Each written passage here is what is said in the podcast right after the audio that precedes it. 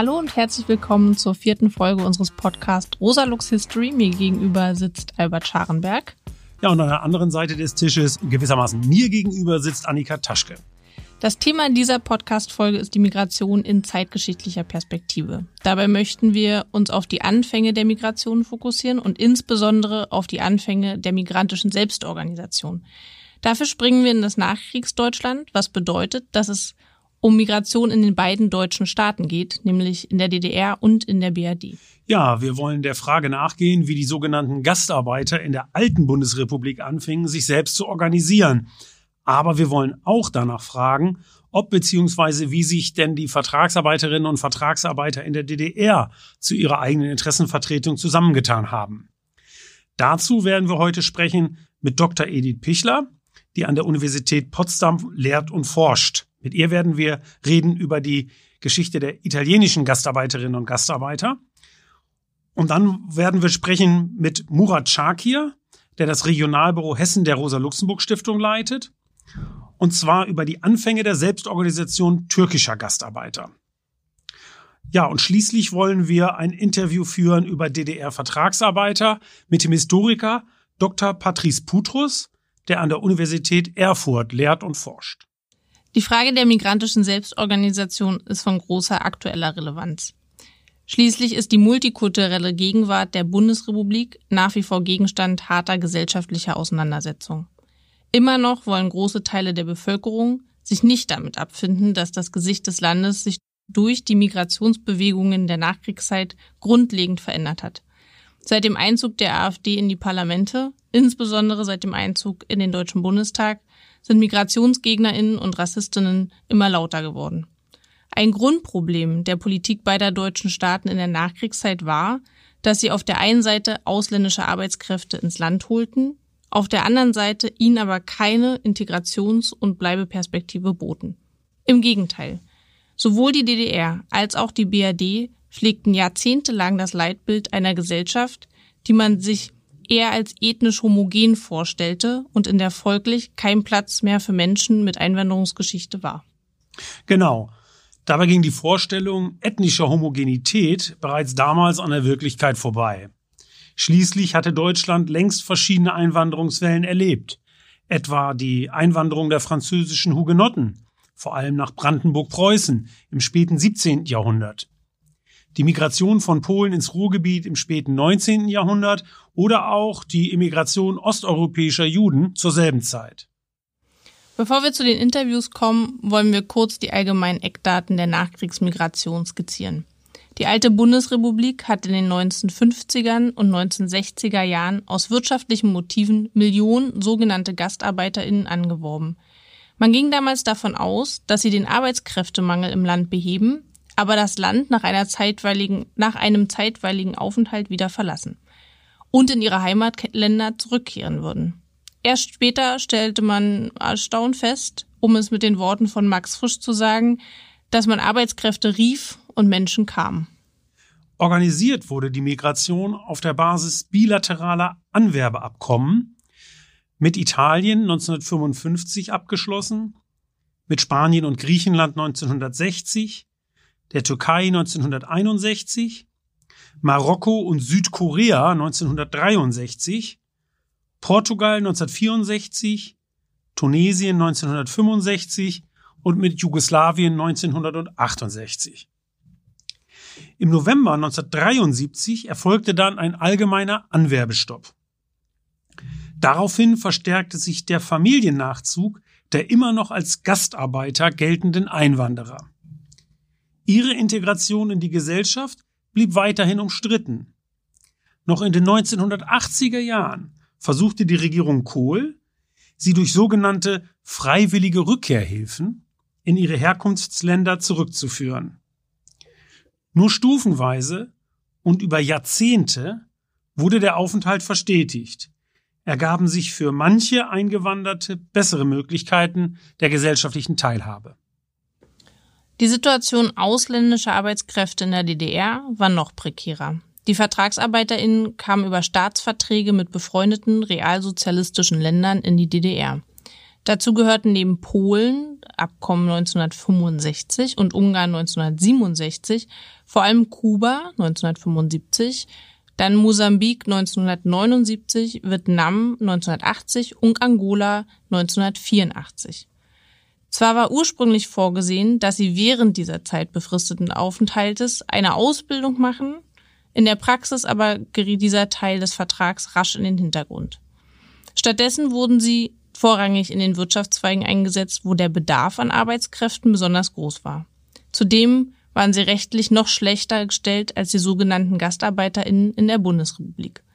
Die Anzahl der VertragsarbeiterInnen in der DDR betrug nur ein Bruchteil der der Gastarbeiterin in der BRD. Ja, den ins Land geholten Menschen, könnte man sagen, wurde das Arbeiten ermöglicht, aber das Leben schwer gemacht.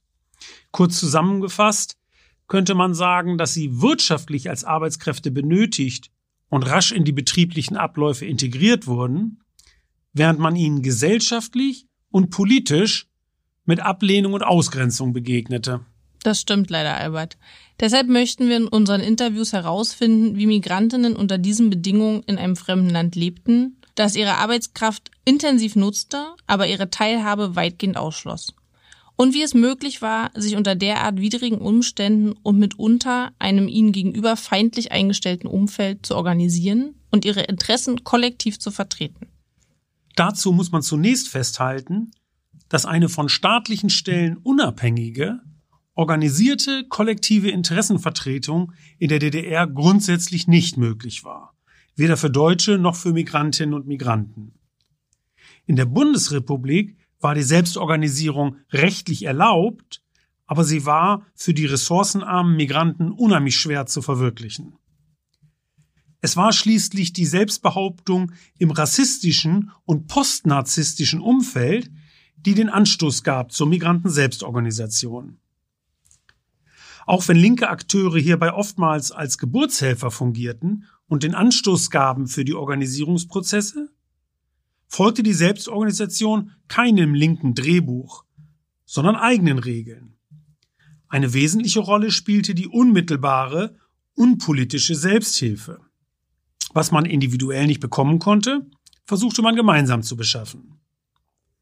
Von großer Bedeutung waren aber auch die Heimatverbundenheit und der Zusammenhalt untereinander, gerade der ersten Generation, sowie die unternehmerischen Aktivitäten, die in den Einwanderer-Communities entstanden. Albert, wenn du sagst, die Selbstorganisation war ein Akt der Selbstbehauptung, dann verweist das ja bereits deutlich darauf, dass dies auch ein widerständiger Akt war gegen den Rassismus der bundesdeutschen Gesellschaft. Das ist meines Erachtens auch der entscheidende Punkt. Man schließt sich zusammen, um Dinge zu ändern. Von Fragen des Alltagslebens über die Teilhabe an der Gesellschaft bis hin zum Widerstand am Arbeitsplatz selbst. Deswegen kommen wir nun zum ersten Interview. Unser erster Gast ist die aus Südtirol stammende Dr. Edith Pichler, die an der Universität Potsdam vor allem über die italienische Migration in die Bundesrepublik forscht. Edith ist uns jetzt telefonisch zugeschaltet. Hallo Edith. Hallo. Edith, die Italiener waren ja die erste Gruppe von Gastarbeitern in der Bundesrepublik. Du sprichst mit Blick auf die italienische Community in Deutschland von Don Camillus und Peponis nördlich der Alpen, also gewissermaßen von zwei politisch ganz unterschiedlich ausgerichteten Gruppen, den katholisch-konservativen und den sozialistischen und kommunistischen Italienerinnen und Italienern. Inwieweit kann diese politische und ideologische Spaltung denn im Alltagsleben und in der Selbstorganisierung der Italiener in Deutschland zum Ausdruck? Ich bringe jetzt zwei Beispiele, die wichtig sind. Also, äh, weil es sind, die, sind äh, Institutionen, die sehr aktiv waren unter den äh, Italienern. Und die erste Institution, die sehr aktiv war, schon ab den 50er Jahren, äh, war die katholische Mission, die, Kathol die Missione Cattolica, die Sozialberatung und äh, die seelsorgerische Betreuung unter den italienischen Migranten übernahm. Die, die Migranten bei äh, materielle äh, Nöte half, zum Beispiel äh, bei der Suche einer Wohnung, die italienische Kinder, die äh, Schulprobleme hatten, unterstützt durch äh, eine eigene äh, Institution. Durch diese Aktivitäten hat sie versucht, auch die italienische Gastarbeiter an der Kirche zu, äh, zu binden. Äh, das war eine Seite, die katholische Mission. Äh, und dann natürlich sind auch die italienischen Gewerkschaften äh, in Deutschland aktiv äh, geworden äh, durch ihre Patron Patronate, durch ihre Sozialdienste. Und hier kann man auch äh, eine Trennung sehen zwischen christlich und kommunistisch-sozialistische äh, Weltanschauungen unter, unter den ähm, Gewerkschaften. Und alle diese, zum Beispiel diese Patronate, diese Sozialdiensten, haben nicht nur äh, die Migranten beraten, sondern sie haben auch berufsbildende Kurse äh, für die Migranten angeboten und organisiert, dass sie äh, besser, vielleicht bessere Chancen haben dann äh, in der Arbeit, Arbeitswelt.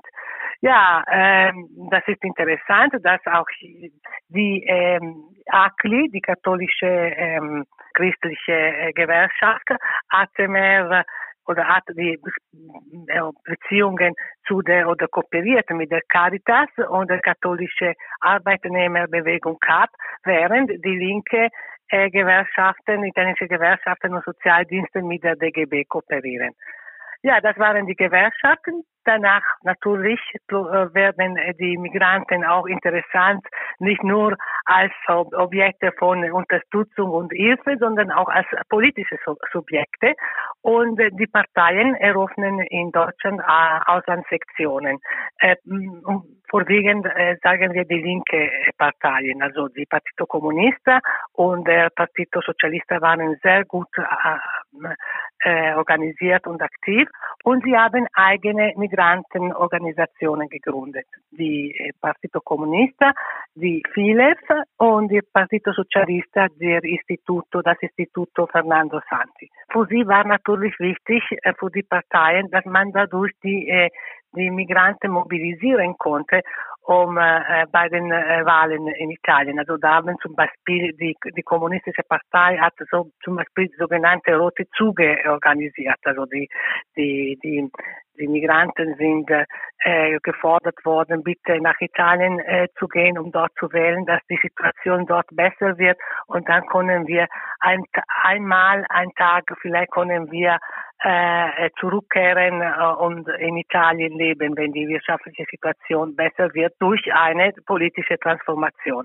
Das, also sagen wir, das waren so ein bisschen diese drei Formen von äh, Organisationen, die katholische Kirche, dann äh, die die äh, Gewerkschaften äh, mit ihren Sozialdiensten und dann die Parteien mit ihren Organisationen. Und die waren richtig geteilt, könnte man sagen. Christlich-katholisch und äh, kommunistisch-sozialistisch.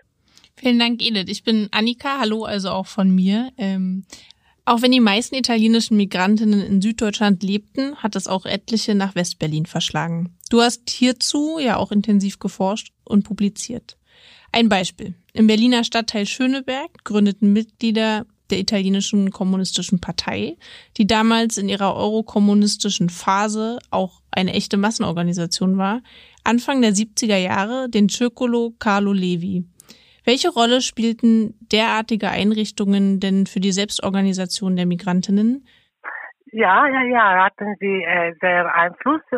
Um Einfluss zu gewinnen, haben die Parteien, wie gesagt, weitere Migrantenvereine gegründet. Äh, die interessant ist, dass sie nicht unbedingt eine, eine ein, eine, eine italienische Organisation war, die hierher gebracht wurde, sondern der Circolo Carlo Levi war richtig eine Organisation, die von den Migranten hier vor Ort gegründet wurde. Aber in der Circolo Carlo Levi waren äh, war die Partito Comunista äh, und äh, die, Don, die Unione Donne Italiane, die auch so der Partito Comunista und der Partito Socialista äh, nahestanden und die FILEF. Wie gesagt, die FILEF, FILEF ist äh, eine Gründung von äh, von der Partito Comunista, gegründet von dem antifaschistischen Arzt Carlo Levi, bekannt durch sein Buch äh, Christus Cambis Eboli und so weiter.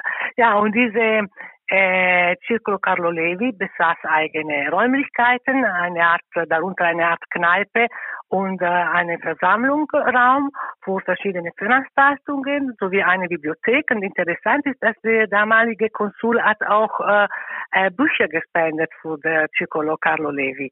Ja, man konnte so italienische Belletristik lesen oder auch wissenschaftliche äh, Literatur. Ähm, Ende der 80er Jahre wurde auch eine Videotechnik angeschafft. Da konnte man so italienische Filme in Originalsprache gezeigt werden. Was wichtig auch war, war, dass, dass außerhalb der Wochentage kamen auch viele alleinstehende Männer, die allein waren und dann haben sie dort, äh, sagen wir, Gesellschaft gefunden und äh, und da haben sie ihre Landsleute getroffen und dann konnte man auch billiger essen als im Restaurant, man konnte Karte spielen. Also diese Ciclo Carlo Levi hatte einmal eine politische Bedeutung, aber da auch eine gesellschaftliche Bedeutung für die Migranten, die hier in Berlin sich allein fühlten und so weiter. Edi, du hast ja jetzt gerade auch angesprochen, dass da auch äh, Frauenorganisationen äh, dabei waren. Was haben die denn gemacht? Also die Frauenorganisationen haben äh, äh, verschiedene Kurse organisiert äh, für italienische Frauen. Äh, dann äh, also normal zum Teil auch diese typische Kurse wie Nähkurse, Kochkurse, aber sie haben das zusammen gemacht mit ihren deutschen Freundinnen. Also da gab es so eine Art von erste interkulturelle Austausch, sagen wir, äh, dann auch so Beratungen äh, und dann haben sie auch äh, durch äh, den Senat, äh, finanziert durch den Senat, eine Broschüre herausgegeben, wo, äh, und das war sehr wichtig, welche Institutionen sich, sie mit Frauenfrage in Berlin sich beschäftigen, äh, wenn man Probleme, äh, wenn man Probleme hat, wo man hingehen kann und so weiter. Also das war eine ganze Reihe von Aktivitäten, die äh, diese, ähm, die die EU die, äh, veranstaltet hat. Sagen wir für Migrantinnen, jetzt ein bisschen stereotypisierend aus dem Süden Nähkursen und so weiter, aber auf, anderen, auf der anderen Seite auch versucht, die Frauen, sagen wir, äh, bewusst zu machen, welche sind ihre Rechte und so weiter. Vielen Dank. Welche anderen Formen der Selbstorganisation gab es denn zu dieser Zeit noch? Ja, das ist interessant, dass äh, Anfang der 70er Jahre sind, äh, als die in Italien die Regionen äh, äh mehr Macht bekommen haben äh, und wichtiger wurden, da sind eine Reihe von äh, landmannschaftlichen Organisationen äh, äh, gegründet worden, äh, deren Ausmerkmal äh, Ausmerkmal war die gemeinsame regionale Herkunft der Mitglieder. Ähm, resistieren in der Bundesrepublik äh, verschiedene Circoli, so Circolo aus Sardinien, aus Apulien, aus Sizilien, aus Kalabrien und so weiter. Und da hier auch konnte man auch sehen, eine, sagen wir, Spaltung oder Trennung katholisch-christlich und sozialistisch, mehr sagen wir laizistisch. Also die Organisationen, diese landwirtschaftlichen Organisationen, die äh, aus Regionen stammten, die äh, seit Jahren von den Christdemokraten äh, regiert waren, sind in einem Dachverband organisiert, also eine christliche Dachverband. Und äh, die andere landmannschaftliche Organisationen, die aus Regionen stammen wie der Toskana oder wie der Emilia-Romagna, die seit Jahren, seit nach, nach dem Krieg äh, von der ähm, kommunistischen Partei und der Sozialistische Partei regiert wurde, die waren äh, standen äh, äh, unter dem Dachverband, also der FILEF, also, also diese Verein, die äh, Migrantenvereine äh, in sich äh, sammelte. Also da kann man ja auch so eine Trennung äh, sehen. Ja, du schreibst ja auch, um da direkt dran anzuknüpfen, äh, von der italienischen APO in Berlin. Äh, äh, was war das denn? Was haben wir uns denn darunter vorzustellen? Also das ist so, dass Berlin äh, immer sowieso äh, Ziel war, nicht von den typischen äh, italienischen äh, Arbeitsmigranten, sondern Berlin hat immer so, äh, sagen wir, war immer attraktiv äh, für äh, junge Italiener, die, sagen wir, sie haben sich rekrutieren lassen und sind als äh, Arbeiter nach Berlin gekommen, aber dann ganz andere Lebenserfahrung hatten und äh, ganz andere äh, Projekte entwickelt haben. Also und was wichtig war, war das in Berlin ein Professor aus Italien, äh, lehrte am Otto-Suhr-Institut, äh, Johannes Agnoli, der zusammen mit Peter Bruckner das Buch äh, Die Transformation der Demokratie geschrieben hat, also eine äh, wichtige theoretische Texte äh, der äh, Studentenbewegung. Junge Leute, die herkamen, diese Rebellen, haben Kontakte äh, mit ihm aufgenommen und äh, Agnoli war auch der Gründer, einer der Gründer äh, dieser Union äh, äh, der fortschrittlichen italienischen Emigranten, also eine Arbeitsgruppe, eine Verein, Unione degli, degli Emigrati Italiani Progressisti. Und die hatten auch eine eigene Zeitung, L'Emigrant in Lotta, der Migrant im Kampf. Äh, und diese Gruppe, diese Arbeitsgruppe, sind manchmal nach Wolfsburg gefahren, um dort unter den italienischen Arbeitern beim Volkswagen zu, wie sagen wir, aktiv zu werden und so weiter. Ja, und dadurch ähm, gab es also, wie gesagt, äh, auch eine Präsenz bei der APO, eine Präsenz von italienischen Migranten bei der APO, sagen wir. Und äh, ja, und dann natürlich auch, es gab junge Leute, die äh, dann in den 70er Jahren, die zu der äh, außerparlamentarische Linke äh, Italiens äh, gehörten, wie zum Beispiel Lotta Continua, die nach, nach Berlin gekommen sind, weil sie die Stadt interessant fanden. Und sie gründeten Mitte der 70er Jahre eine sogenannte Casa di Cultura Popolare, das war in damals, ne, eine Haus der populäre Kultur, also mit dem Ziel, die andere Kultur durch verschiedene Aktivitäten und, äh, und durch die politische Arbeit äh, äh, tätig zu werden.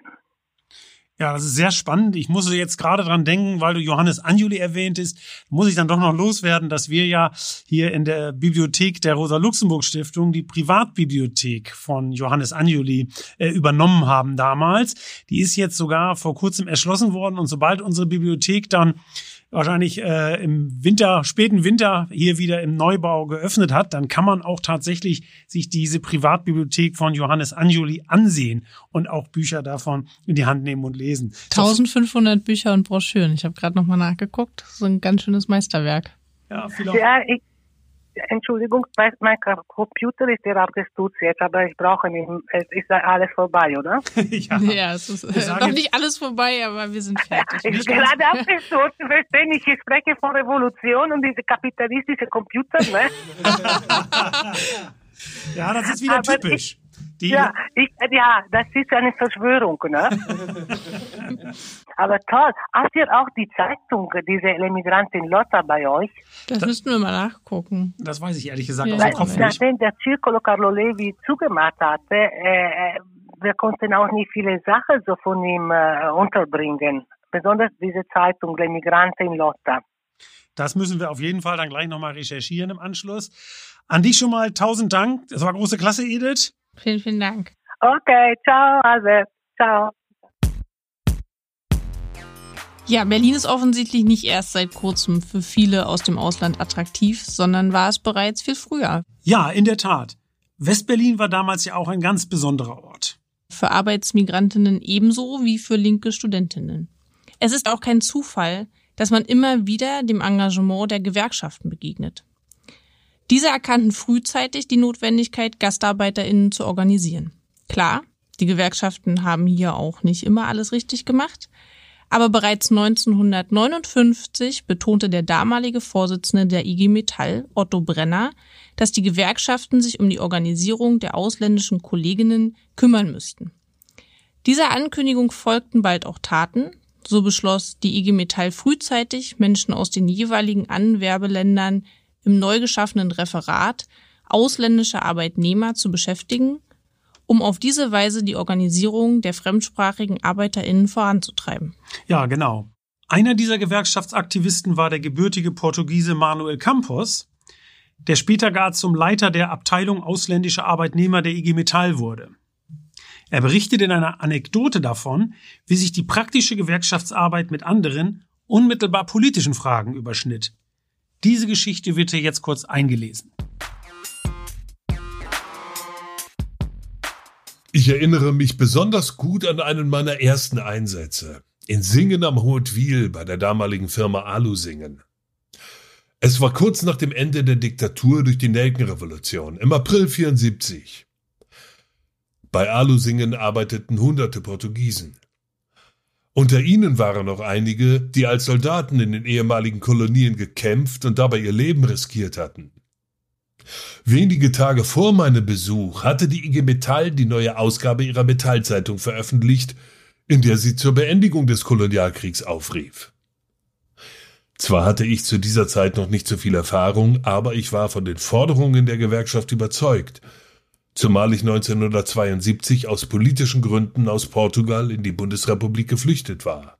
Ziel der Veranstaltung war es, meine Landsleute von den Vorteilen und der Notwendigkeit ihrer gewerkschaftlichen Organisierung zu überzeugen.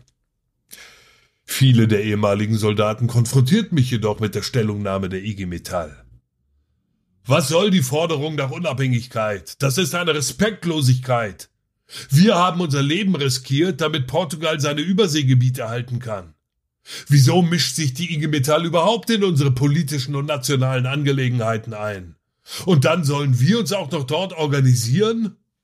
Nachdem sie ihren Frust und Ärger rausgelassen hatten, entschied ich mich für einen Frontalangriff. Ich sagte, die IG Metall ist eine freie und unabhängige Organisation, die für Freiheit und Menschenrechte kämpft und sich für die Rechte und Interessen ihrer Mitglieder in der Metallindustrie einsetzt, egal ob Deutsche oder Ausländer. Wer so denkt wie ihr und den Krieg rechtfertigen will, ist bei der IG Metall sowieso am falschen Platz. Ihr solltet euch kritischer mit dem Kolonialkrieg auseinandersetzen. Wenn ihr das tut, dann stehen die Türen der IG Metall für euch offen. Für einen Augenblick herrschte Totenstille. Dann brach die Diskussion los. Letztendlich ließen sich viele von den Grundwerten der IG Metall überzeugen und traten der Gewerkschaft bei. Dies zeigt, dass die Auswirkungen, die diese Organisierung hatte, weit über ein enges Verständnis gewerkschaftlicher Interessenvertretung hinausgingen.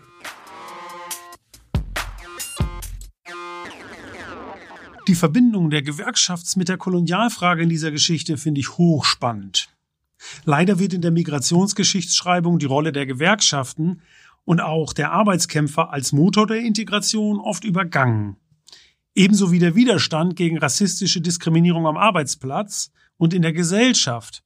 Allzu oft werden die sogenannten Gastarbeiterinnen und Gastarbeiter als brave Arbeitnehmer dargestellt, die sich autoritätsgläubig in ihr Los fügten. Erzählungen vom Widerstand, gar von Arbeitsniederlegungen wie dem großen Streik in den Kölner Fortwerken 1973 und von der bedeutenden Rolle der Gewerkschaften sind immer noch vergleichsweise selten. Deshalb befassen wir uns hier heute mit der Selbstorganisierung der Migrantinnen und Migranten. Weil wir zeigen wollen, dass sie etwas taten, dass sie sich organisierten, dass sie eigene Vereine und Einrichtungen gründeten, dass sie um bessere Arbeitsbedingungen kämpften. Kurz, dass sie Widerstand gegen den Rassismus leisteten, im Alltag und auf Arbeit und eigene Wege zu ihrer gesellschaftlichen Teilhabe erprobten. Jetzt lass uns aber direkt zum zweiten Gespräch übergehen, für das uns der Kollege Murat Chakir aus Hessen telefonisch zugeschaltet ist. Hallo Murat. Hallo. Hallo Murat, auch von mir. Ähm, du publizierst ja bereits seit langem über die türkische Community in Deutschland. Könntest du für unsere HörerInnen beschreiben, wie man sich die Ankunft und die ersten Schritte der türkischen GastarbeiterInnen vorzustellen hat? Also ich kann das sogar von meinen eigenen persönlichen äh, Erfahrungen aus äh, berichten. Es war für viele, für die überwiegende Mehrheit äh, auf einmal auf der einen Seite Abenteuer, auf der anderen Seite Sprung ins eiskalte Wasser gleichzeitig. Es gilt äh, damals schon, äh, dass sie in der Fremde leben müssen, was da äh, in der türkischen Gesellschaft oder in der Türkei, in den türkeistämmigen äh, Gruppen äh, ja weit verbreitet ist. Fremde ist was Schlechtes. Darüber gibt es zahlreiche Gedichte und Lieder und deshalb waren sie sehr ängstlich. Anfänglich war das so, dass sie natürlich auch sehr gut behandelt worden sind, weil man hat ja auf deren Arbeitskraft gehofft. Sie sollten ja auch äh, die Wirtschaft ankurbeln und natürlich auf der anderen Seite die Löhne etwas drucken. Aber Sie kamen hierher ohne Sprachkenntnisse, ohne vernünftig betreut zu werden, ohne die Unterstützung von Familienangehörigen, die äh, in der Türkei geblieben waren. Und äh, hinzu kam ja noch dazu, dass sie in eine unbekannte Geografie gereist sind, mit unbekannten Traditionen. Äh, sie konnten sich noch nicht mal richtig bewegen, weil sie sich auch vor Ort nicht auskannten. Wie äh, kann ich meine Lebensmittel besorgen? Was esse ich hier? Äh, es gibt äh, oder gab nichts, was sie in der Türkei äh, gewohnt waren. Es war ja vieles anders. Und das Ganze hat sie sozusagen sprachlos in der Fremde gemacht und sie waren dann halt auf sich selbst äh, angewiesen. Sie mussten sich gegenseitig helfen, weil keine weitere Hilfe zur Verfügung stand. Insofern war das für viele junge Leute auch gleichzeitig ein Abenteuer, weil er sich vieles ähm, äh, entwickeln konnte. Äh, für sie war es aber auch äh, besonders schlimm, abhängig zu sein von Personen, die die deutsche, der deutschen Sprache zum Teil mächtig waren, aber gleichzeitig auch äh, Wege und Möglichkeiten kannten.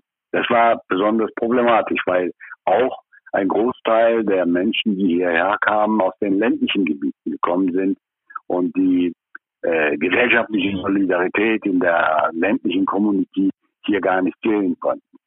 Sie waren mit Leuten zusammen auf engstem Raum in Wohnheimen untergebracht, äh, mit denen sie der Türkei überhaupt nichts zu tun hatten. Nun waren alle aneinander, äh, aufeinander angewiesen. Das war, das war die eigentliche Situation in den ersten Tagen und Monaten. Es ist ja auch sehr schnell gegangen, äh, dass die Türken, die Türkinnen und Türken sich selber organisiert haben. Also äh, ich habe gelesen, dass bereits 1961 der Verein der türkischen Arbeiter in Köln und Umgebung gegründet wurde. Richtig. Wie kam das damals zustande und was machte denn dieser erste türkische Arbeiterverein in der Bundesrepublik? Also Ruhrgebiet war ja ein besonderer ähm, sagen wir mal, Zentrum der Kettenmigrationsprozesse. Innerhalb kurzer Zeit sind sehr viele Menschen dorthin angekommen. Sie äh, konnten in den beengten Räumen der Wohnheime nicht äh, länger bleiben. Sie mussten auch mal raus. Also trafen sie sich in den Bahnhofsvorplätzen oder in den Bahnhöfen. Und so kam auch die Idee heraus, dass man sich irgendwo in Hinterhöfzimmern, äh, in Vereine äh, gebildet hat. Man hat Kartenspiele organisiert und so weiter. Und gerade diejenigen, die in Köln angekommen sind, man muss da mal dann bedenken, dass zeitweilig bis zu 40 Prozent der gesamten Beschäftigten bei den Fortwerken türkeiständig waren. Insofern kam es natürlich da äh, zu äh, Situationen, wo fortschrittlich denkende äh, junge Menschen die Notwendigkeit der Organisierung gesehen haben. Die schon von der Türkei aus gewerkschaftlich organisiert waren, schon auch in den gewerkschaftlichen Kämpfen drinnen waren, die haben dann äh, 1961 sehr schnell äh, diesen Verein in Köln gegründet. So kam es dazu, dass auch sehr viele äh, türkeiständige Mitarbeiter der Fortwerke sehr schnell Gewerkschaftsmitglieder wurden. Und einer von denen war auch Yilmaz Karasan, er ist der einzige und bisher einzige in den Vorstand der IG Metall gewählte Türkeiständige. Also bis jetzt seit 1971. Das Problem war, dass die Gewerkschaften teilweise auch die Betriebsräte äh, die Gleichbehandlung äh, der Mitarbeiterinnen und Mitarbeiter nicht in den Vordergrund gestellt haben. Sie haben äh, niedrigere Löhne bekommen, hatten nicht die gleichen Rechte wie die übrigen deutschen Beschäftigten, äh, so dass dann auch später in den nächsten Jahren, ich glaube, das war 1973, sogar zu wilden Streits gekommen ist. Aber dieser Verein hatte auch die Aufgabe, sie äh, zu betreuen, ihre alltägliche Probleme zu lösen. Es ging auch darum, dass sie auch Deutschkurse bekommen haben. Es fanden Veranstaltungen statt und teilweise natürlich auch die Entwicklung in der Türkei äh, mitverfolgt, so dass da eine linke äh, das kann man durchaus sagen, eine linke äh, Organisierung entstanden ist. Murat, waren denn in diesen Arbeitervereinen eigentlich auch Codinnen und Coden dabei? Ja, natürlich. Also wir haben immer Türkei ständig äh, gesagt, weil es ja keine ethnisch reine Türken waren. Aber am anfänglich war es so, genau wie in der Türkei, sie kamen mit ihrer Identität nicht so heraus. Genau wie die Aleviten. Äh, die äh, Identitäten wurden eher in den späteren 60er Jahren in den Vordergrund gestellt, auch im Zusammenhang mit äh, den ganzen gewerkschaftlichen Kämpfen, mit Arbeitskämpfen, mit äh, den politischen Kämpfen in der Türkei, äh, wurden die Kurdinnen und Kurden natürlich auch selbstbewusster. Murat, du hast ja gerade schon über die Rolle der Gewerkschaften gesprochen. Das war schon, schon ganz erhellend, fand ich. Äh, äh, vielleicht kannst du da noch mal drauf zurückkommen, auch mit Blick, du hast den, äh, den wilden Streik schon erwähnt, den großen äh, Streik in Kölner Fortwerken von 1973. Welche Rolle spielten denn solche Arbeitskämpfe? Also die Arbeitskämpfe äh, waren sehr integrationsfördernd äh, innerhalb der Arbeiterschaft. Aber man muss sagen, dass die Rolle der Gewerkschaften beziehungsweise auch der Betriebsräte sehr ambivalent war. Anfänglich war es so, ich kann mich zum Beispiel an äh, die Diskussionen über die Ausländerbeiräte erinnern. Da war ich gerade mal 18 Jahre alt. Äh, es war 1978. Da haben die äh, Kolleginnen und Kollegen von den Gewerkschaften, aber auch von der AWO und den anderen Wohlfahrtsverbänden immer wieder gesagt, ja, wir reden doch für euch, wir reden doch in, eu in eurem Namen. Wozu braucht ihr denn irgendein Beirat oder sonst was? Äh, wir können das erledigen. Dieser paternalistische Stellvertreterpolitik äh, war lange Zeit in den Gewerkschaften und in den Wohlfahrtsverbänden sehr verankert. Aber man muss auch sagen, wenn, wenn wir von dem wilden Streik bei Ford sprechen, ging es ja in der Tat um die Frage der Gleichbehandlung am 24. August 1973 haben sie, ich glaube, das waren über 400 türkische Arbeitnehmer, Arbeiter, die in den wilden Streik gegangen sind. Also sie haben sechs, sieben Tage lang äh, gestreikt, wurden aber seitens der Presse und Betriebsrat und den Gewerkschaften quasi als Extremisten dargestellt. Natürlich waren da einige äh, Kommunistinnen, Kommunisten dabei, es waren Linke dabei, äh, die auch aus den anderen Städten kamen, um sie zu unterstützen. Äh, es endete ohne irgendwelche Erfolge, aber dadurch haben sie gezeigt, dass sie dazu bereit sind, gegebenenfalls für ihre Rechte auf die Straße zu gehen und den, die Arbeitsniederlegung vorzunehmen. Und die Gewerkschaften mussten darauf reagieren. Und heute kann man in den ganzen Betrieben in der äh, gesamten Bundesrepublik keinen einzigen Betriebsrat mehr vorstellen, in der kein Migrant äh, in irgendeiner Weise involviert ist. Du schreibst auch, dass Vereine und Organisationen oftmals von linken Aktivistinnen gegründet so eine Art Doppelrolle ausüben im Blick auf Deutschland und die Türkei. Wie würdest du diese Doppelrolle beschreiben? Nun, äh, es ist ja so, dass die Migrantinnen und Migranten aus der Türkei zweifach Probleme hatten. Zum einen, äh, sie wurden als reine Devisenbeschaffer äh, von dem türkischen Staat angesehen. Quasi, sie hatten damals diesen Teil der sozialen Frage exportiert nach Deutschland. Und in, in Deutschland waren sie die Gäste, äh, die nicht die äh, gleichen Rechte hatten wie die anderen Kolleginnen und Kollegen.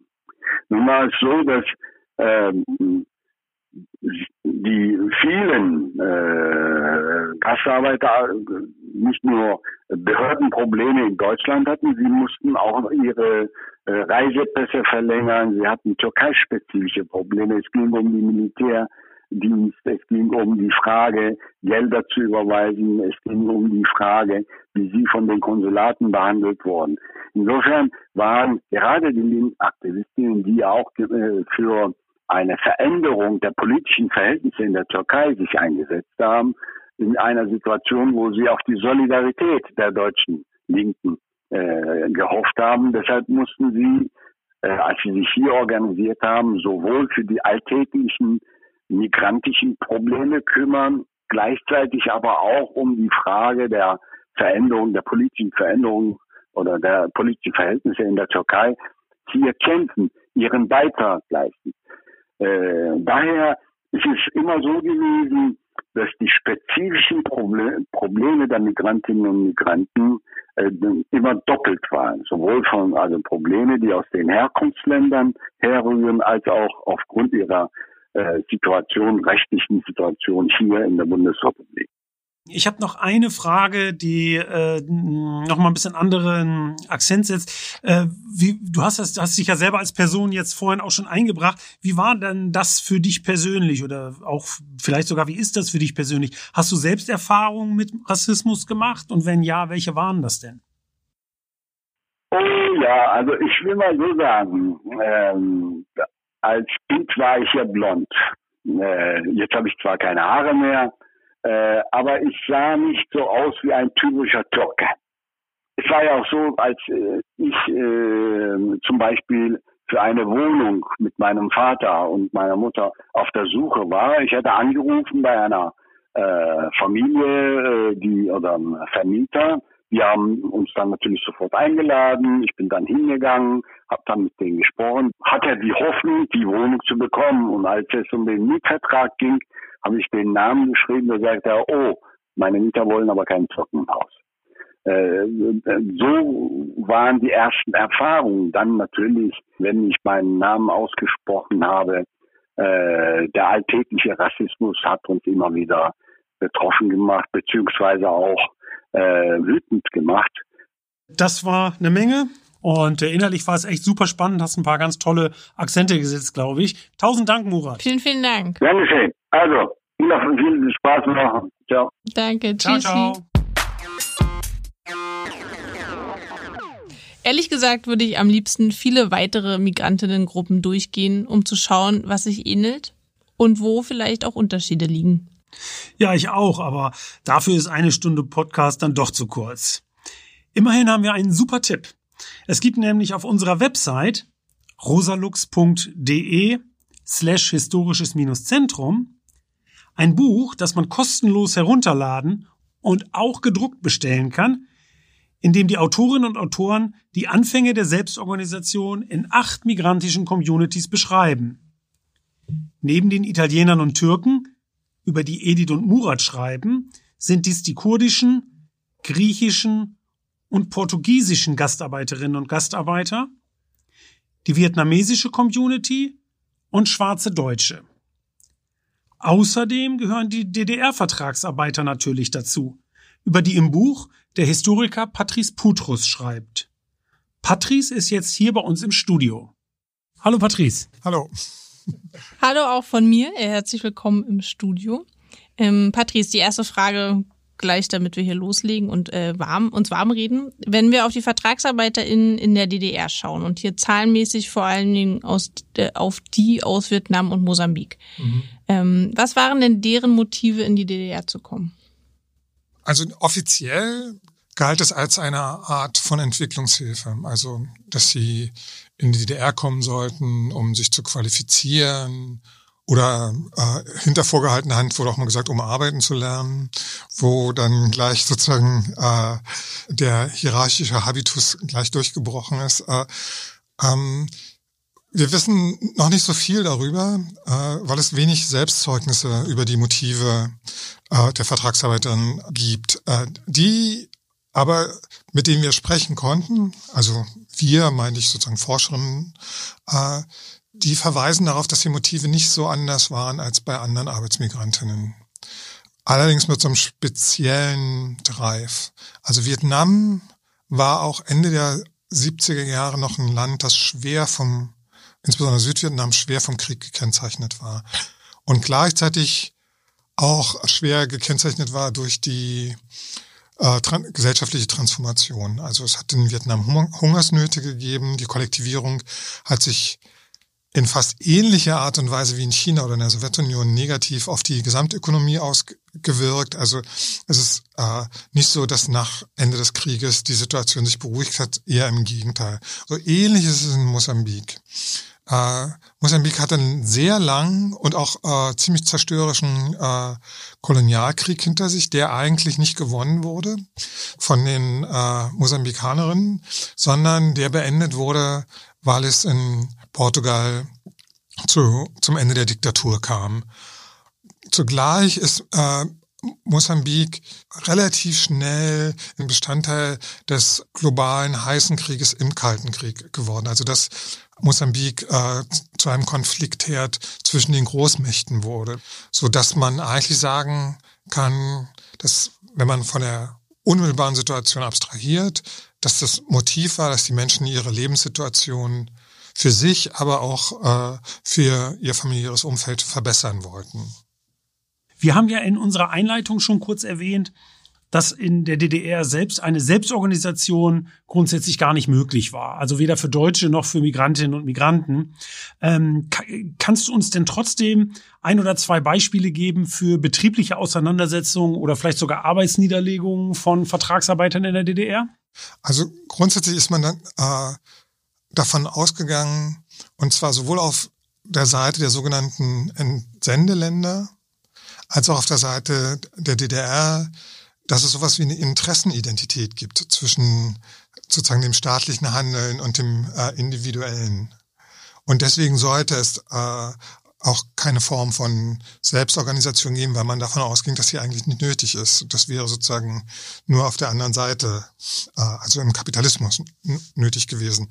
Es hat sich aber gezeigt und übrigens nicht nur bei den Vertragsarbeiterinnen, sondern zum Beispiel auch bei den Auslandsstudentinnen, dass es durchaus divergierende Interessen gab aus durchaus nicht politischen oder nicht sozialen Gründen sich selbst zu organisieren. Also dass äh, Studierende aus äh, Westafrika gerne mit Studierenden aus Westafrika zusammen sein wollen und eben nicht verstreut über die Studentenwohnheime oder ähnliches. Politisiert hat sich das dann immer in Konfliktsituationen. Um auf, auf die Vertragsarbeiterin zurückzukommen. Für viele war die Ankunft in der DDR die Erfahrung, dass eigentlich die Versprechungen, die ihnen gemacht wurden, nicht eingehalten wurden. Es wurde immer appelliert an die Solidarität und dass es vom Grundsatz her eine Gleichstellung gab, aber im Alltag sah das oft ganz anders aus. Da, äh, da wurde man zu einfachsten, körperlich schweren oder gesundheitsgefährdenden Arbeiten eingesetzt. Die Qualifikationen lagen meistens außerhalb dessen, was die äh, Arbeitsmigrantinnen glaubten, für sich als nützlich anzusehen in, in ihren Heimatländern und sie wurden häufig auch schlechter bezahlt. Und dann haben viele auch erst hier gemerkt, zum Beispiel bei, äh, bei den Mosambikanern ist das äh, ganz großer Punkt immer gewesen, dass sie einen Teil ihres äh, ihnen zustehenden Einkommens ja gar nicht ausgehändigt bekommen haben, sondern gleich äh, nach Hause, aber nicht auf ihr Privatkonto, sondern auf Staatskonten äh, überwiesen wurden.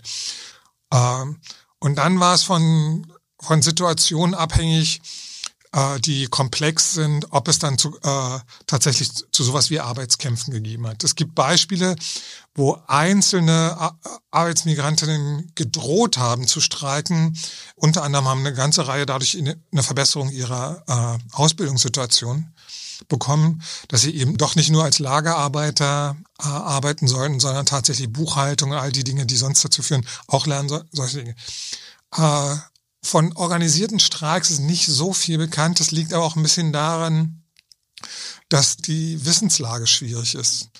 Äh, solche Konflikte sind ja nicht nur, was Arbeitsmigrantinnen betrifft, ein Tabu in der DDR gewesen, sondern grundsätzlich sind Arbeitsniederlegungen, kamen ja eigentlich im Selbstbild äh, der Staatspartei äh, nicht vor. Und deswegen sind solche Dinge immer Staatsgeheimnisse geworden. Was wir aber wissen, ist, dass zum Beispiel bei dem frühen Einsatz von algerischen Vertragsarbeiterinnen fast flächendeckend zu schweren Arbeitskonflikten kam. Und das ist was ganz Ungewöhnliches für die DDR gewesen. Sie haben also sozusagen, sind gegenüber den äh, DDR-Betrieben aufgetreten, als ob das Kapitalisten wären und haben sich wie organisierte Arbeitnehmerinnen verhalten. Von denen wissen wir eigentlich relativ wenig, weil auch in den Dokumenten, die da äh, äh, darüber zu finden, dass der Streikverlauf gar nicht beschrieben wird, sondern häufig sozusagen die Reaktionen der Institutionen auf den Streikverlauf beschrieben äh, werden. Und die sind von, äh, von Panik bis Vertuschung findet sich da alles. Äh, ja, wird, so würde ich es nennen, dann auch rassistische Stimmung mache gegenüber dem, der restlichen Belegschaft vor allen Dingen, äh, äh, lässt sich nachweisen. Ich wollte nur eine Sache noch kurz unterbringen, weil mir das aufgefallen ist. Wir haben ja vorhin mit Murat Şarkı gesprochen über die Anfänge auch der türkischen Selbstorganisation in Deutschland. Und auch er hat den Begriff des Paternalismus gebraucht gegenüber, ich glaube, im gewerkschaftlichen Kontext, dass so eine grundsätzlich eine paternalistische Haltung, glaube ich, in der deutschen Bevölkerung Ost wie West gegenüber äh, äh, den äh, zuwandernden Arbeitskräften äh, gegeben war, das, äh, das scheint mir schon äh, augenfällig. Ja, außerdem ist es auch eine Tradition in der deutschen Arbeiterbewegung.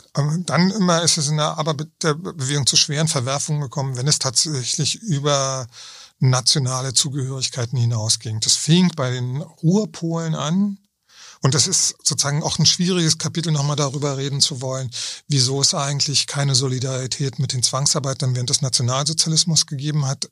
Und da reden wir von Millionen äh, von äh, Arbeitsmigrantinnen und setze sich dann eben fort. Und, und da sehe ich äh, strukturell erhebliche Unterschiede zwischen der DDR und der Bundesrepublik. Äh, wenn man sozusagen das äh, Habituelle äh, greift, dann sind die Unterschiede nicht so groß.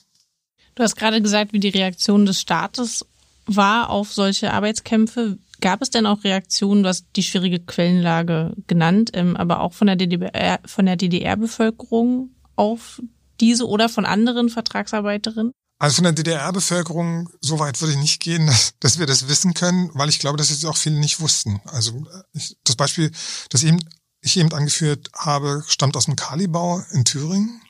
Das war in der DDR eine große Industrie mit vielen Beschäftigten. Und deswegen gibt es da tatsächlich Stimmungsbilder, was ja sozusagen zum äh, äh, politischen Geschäft in der DDR immer äh, dazugehörte. Und äh, die Stimmungsberichte, die wir kennen, die noch relativ ungefiltert in den Betrieben ankommen, relativ muss man schon sagen, weil wir es nicht genau wissen, ob das wirklich Leute gesagt haben oder ob wir nicht eigentlich jetzt gerade die Position derjenigen lesen, die die Berichte schreiben mussten. Da lässt sich äh, Empörung finden, so nach dem Motto, also tatsächlich, apropos Paternalismus, wo kommen wir denn dahin? Wenn das jeder machen würde, war ja noch nie so. Es gibt äh, immer wieder Stimmen, die sagen, wenn man sich ihre Situation anschaut, könnte man das verstehen. Da lässt sich sozusagen das ganze Tableau von Ressentiment zu Empathie finden. Und äh, das Interessante ist, dass äh, das Ressentiment eher das ist, was dann so weitergemeldet wurde. So nach dem Motto, sind empört und findet keinen Widerhall in der Bevölkerung und, und ähnliches. Weil das wahrscheinlich auch wieder dann mit dem Selbstbild äh, entsprechend besser passte, die, die Empörung darüber, ne? als ja. die Empathie dafür. Ähm, Patrice, du bist ja im öffentlichen Raum auch gleich als jemand zu erkennen, der eine Person of Color ist. Äh, ich habe mich gefragt, wie war das denn für dich in der DDR? Hast du persönlich auch viel Rassismus erfahren oder war das eher wenig? Ja, habe ich. Ich wusste noch nicht, dass es Rassismus war. Also ich wurde ein paar Mal verprügelt und zum Beispiel bei Schulhofprügeleien war äh, war es sozusagen immer nur bei mir ein Tick anders als bei den anderen, weil sozusagen andere Kommentare kamen. Ich hatte unglaub, als Teenager unglaubliche Probleme, eine Freundin zu finden, aufgrund der Intervention der Väter von den Mädels.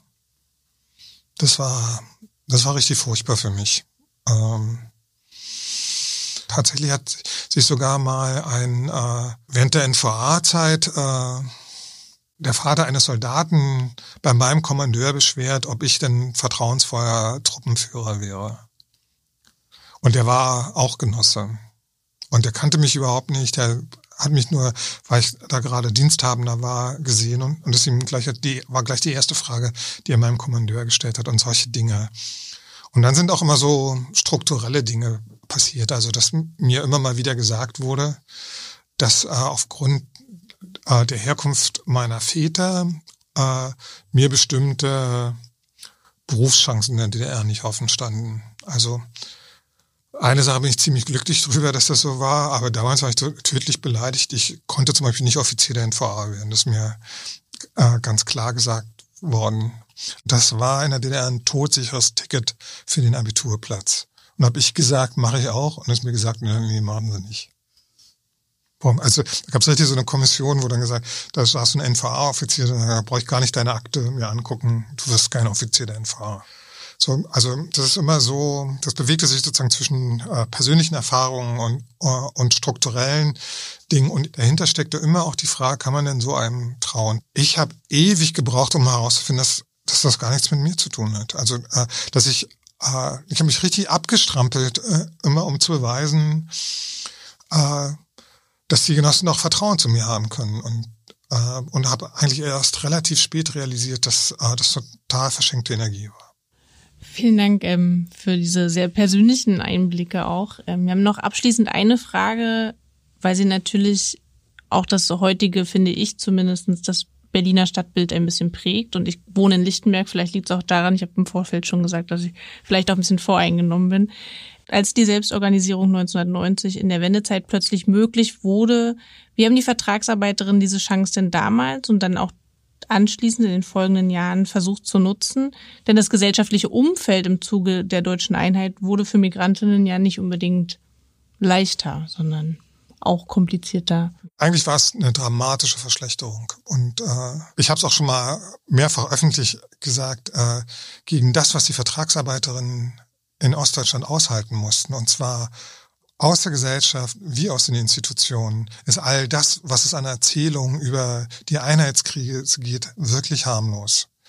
Die wurden von einem Tag auf den anderen illegalisiert. Und dann setzte sozusagen der gesamte Repressivapparat äh, äh, des deutschen Staates, damals noch zu Teil DDR-Institutionen, äh, die scheinbar beweisen wollten, dass sie das auch gut können. Die meisten sich transformierenden Betriebsleitungen äh, daran gingen, sozusagen allen sozialpolitischen Ballast abzuwerfen, den es gab. Und das bedeutete, dass zum Beispiel Vertragsarbeiterinnen aus ihren äh, Wohnunterkünften flogen auf kürzesten Wege, dass sie zu den ersten gehörten, die ihre Arbeitsstellen verloren. Und dann kam sozusagen diese Illegalisierung. Schlechter geht's eigentlich gar nicht. Äh, und sahen sich gleichzeitig zusehends einer, äh, äh, einer gesellschaftlichen Situation gegenüber, die sie als überflüssig in Ostdeutschland betrachtet haben, wo der Schritt zur Gewalt unglaublich kurz war. Und gleichzeitig äh, der, gab es in der Gesellschaft kaum Unterstützung. Dass es keine gab, wäre falsch. Das wäre vor allen Dingen äh, den wenigen Menschen in Ostdeutschland gegenüber ungerecht, die sich an ihre Seite gestellt haben. Aber das war so minoritär, dass äh, alle, die ich kenne, mit denen ich gesprochen habe, wirklich über schwarze Jahre erzählen, auch die, die hier bleiben konnten. Und da war die Frage der einer zivilgesellschaftlichen Selbstorganisation äh, äh, nicht auf der Tagesordnung, sondern war das Überleben zu organisieren auf der Tagesordnung. Äh, dabei, um aber äh, gerecht zu sein, waren sozusagen Kontakte, die man vorher gepflegt hat in den Wohnheimen oder auf in der Arbeit nicht bedeutungslos, sondern es sind häufig dann diese Netzwerke gewesen, auf die man sich stützen konnte. Was wir aber sehen ist, dass weniger sozusagen auf einem parteipolitischen Level, aber dass es Form von Selbstorganisationen gibt, dass es also nicht nur darum geht, äh, sozusagen eine migrantische Ökonomie äh, zu entwickeln, was sozusagen der erste äh, Punkt war, sondern dass so eine Art neues Selbstbewusstsein im Hier entsteht. Und das macht mir eigentlich ziemlich Hoffnung. Ja, das ist ein schöner Schluss. Dir vielen Dank, Patrice. Das war ganz große Klasse. Und die Parallelitäten zu heute auch deutlich sichtbar, finde ich. Also das ist ja dann immer das Erschreckende. Ja. Ja, damit sind wir leider schon wieder am Ende angelangt. Wir hoffen, es hat Ihnen und euch wieder Spaß gemacht, dabei zu sein und natürlich auch, dass wir Interesse für das Thema wecken konnten. Denn nicht vergessen, es gibt genau zu diesem Thema eine neue Publikation des Historischen Zentrums, in der unsere heutigen drei Gäste und weitere Autorinnen sich mit der Frühzeit der Nachkriegsmigration und den Anfängen der migrantischen Selbstorganisation befassen. Unter rosalux.de slash historisches-zentrum können Sie, könnt ihr dieses Lesebuch herunterladen oder auch kostenfrei ein Druckexemplar bestellen. Es lohnt sich. Ja, das finde ich natürlich auch.